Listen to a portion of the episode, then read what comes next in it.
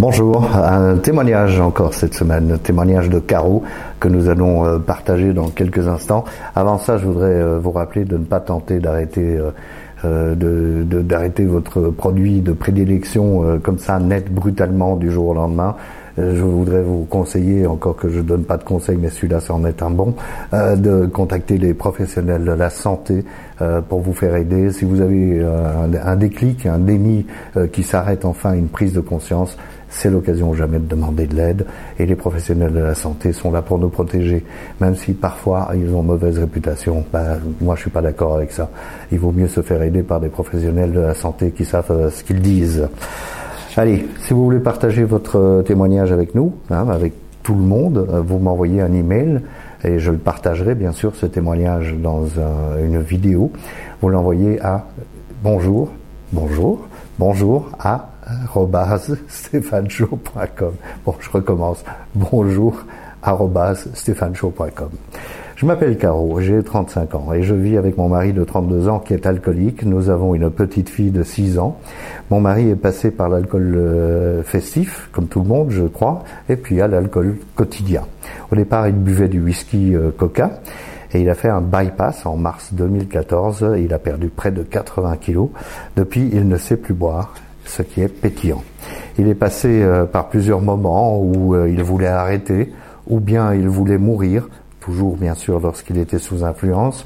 Avec le whisky coca, il devenait violent et dans ses paroles, surtout, plus que dans ses actes, heureusement. Je n'ai jamais jamais su réagir en restant calme face à lui lorsqu'il était virulent dans ses paroles. Maintenant, heureusement, j'y arrive. Je l'ai quitté une première fois. On va écouter. Hein une première fois après qu'il soit arrivé à trois bouteilles de whisky par jour. C'était en avril 2021. Alors je sais que pour ceux qui ne connaissent pas le monde de l'alcoolisme, euh, trois, euh, trois, bouteilles de whisky par jour, ça a l'air beaucoup, mais c'est pas du tout beaucoup. Hein. Nous, les addicts, on arrive à faire ce genre de truc. On se demande d'ailleurs comment on y survit, mais c'est comme ça. Quand il n'y en avait plus, il se jetait sur tous les autres alcools possibles, des poires, des digestifs. Bizarrement, il ne buvait jamais de vin ou de bière à cette époque. Il a fait deux cures mais il ne le voulait pas vraiment. Il n'était pas convaincu lui-même et il a fait ce qu'il fallait pour être mis dehors. Il dit encore euh, maintenant que c'est pas lui qui voulait partir, mais qu'on l'a viré. Je suis revenu après 15 jours. Il avait jeté dans l'évier tous les alcools de la maison et s'était même filmé en train de le faire. J'ai cru à ce moment-là qu'il avait compris. Il a eu de graves problèmes de santé en 2021-2022 lié à ses problèmes respiratoires et non à l'alcool selon les médecins. Il a dû aller aux soins intensifs et il a été placé sous coma. J'ai cru le perdre. À l'hôpital et ensuite en revalidation, il a été sevré. Il allait mieux. Je le retrouvais lui-même. Hein. On, se retrouve hein, quand on arrête de boire. Avec sa fille, quand il était sous influence, il n'a jamais été violent. Mais parfois ses propos étaient incompréhensibles et je pense que quand même, euh, elle voyait dans ses yeux qu'il était bizarre. En effet, on ne se rend pas compte quand on est dans la consommation, mais euh, ceux qui ne consomment pas et qui ou qui consomment normalement euh, autour de nous, bah, ils repèrent directement hein, qu'il y a un truc qui va pas. Il suffit de nous regarder. Mais parfois, ses propos donc étaient incompréhensibles. Pour euh, plus elle grandit et plus elle comprend de choses. Elle ne m'en parle pas encore, mais je vois bien qu'elle sent que papa ne va pas bien. Il a recommencé à boire juste le lendemain de sa sortie de revalidation. Alors ça, c'est ce que, pour ça que le titre est rechute aussi.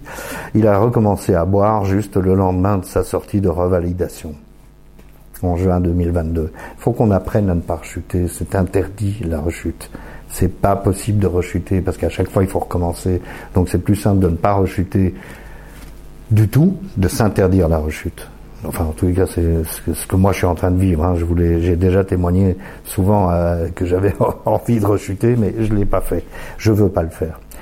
Et il a essayé quelques arrêts à la maison, mais à chaque fois cela a repris. Il m'a toujours convaincu d'acheter son alcool quand je faisais les courses. J'ai essayé de m'y opposer, mais à chaque fois ça tournait en dispute et pour éviter le pire, j'abdiquais.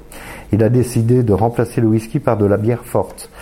En effet, avec la bière, il était moins souvent loin, dites-vous.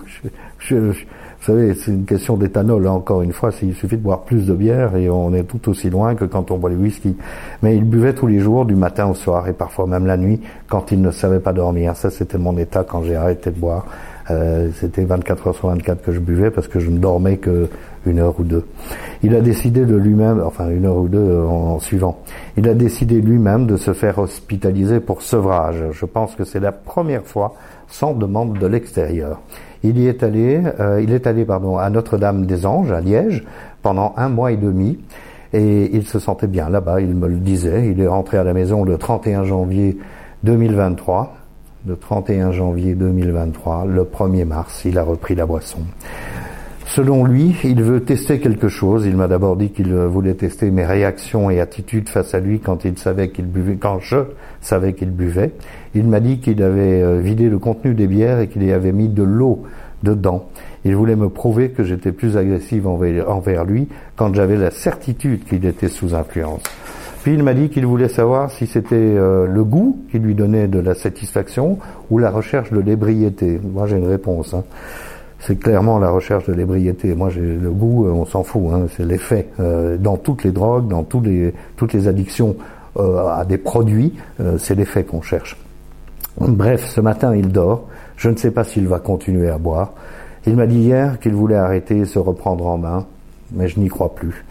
Caro, vous avez, on devrait vous ériger une statue, hein, comme à toutes les femmes d'alcooliques d'ailleurs ou à tous les hommes de femmes alcooliques. Je n'envisage pas de vivre avec lui tant qu'il boit, mais je l'aime et je ne peux pas le quitter. Je ne sais plus quoi faire. Même être indifférent, indifférente me fait du mal. Merci Caro, merci mille fois de ce témoignage. Euh, c'est sûr que pour les conjoints euh, d'addicts, c'est euh, juste un enfer quotidien. on est souvent dans le déni, effectivement, et on, on, manipule aussi. Je crois que moi j'ai manipulé. Je pense que je peux le dire, euh, on ment, on se ment à soi-même, on ment à tout le monde, jusqu'au jour où euh, finalement il y a quelque chose qui se produit et on arrête toute cette histoire. Et je réinsiste sur le fait que quand on a enfin arrêté, même si c'est un jour, même si c'est une semaine, même si c'est un mois, même si c'est une année, même si c'est dix ans, la rechute est interdite. On ne peut pas se permettre de reprendre notre produit parce que ce produit-là va nous entraîner encore beaucoup plus loin et puis on va finir par en mourir et faire mourir de chagrin ceux autour de nous. Voilà, merci mille fois Caro, n'oubliez pas d'envoyer vos témoignages, euh, on les partagera tous ensemble, d'accord? Bonne semaine.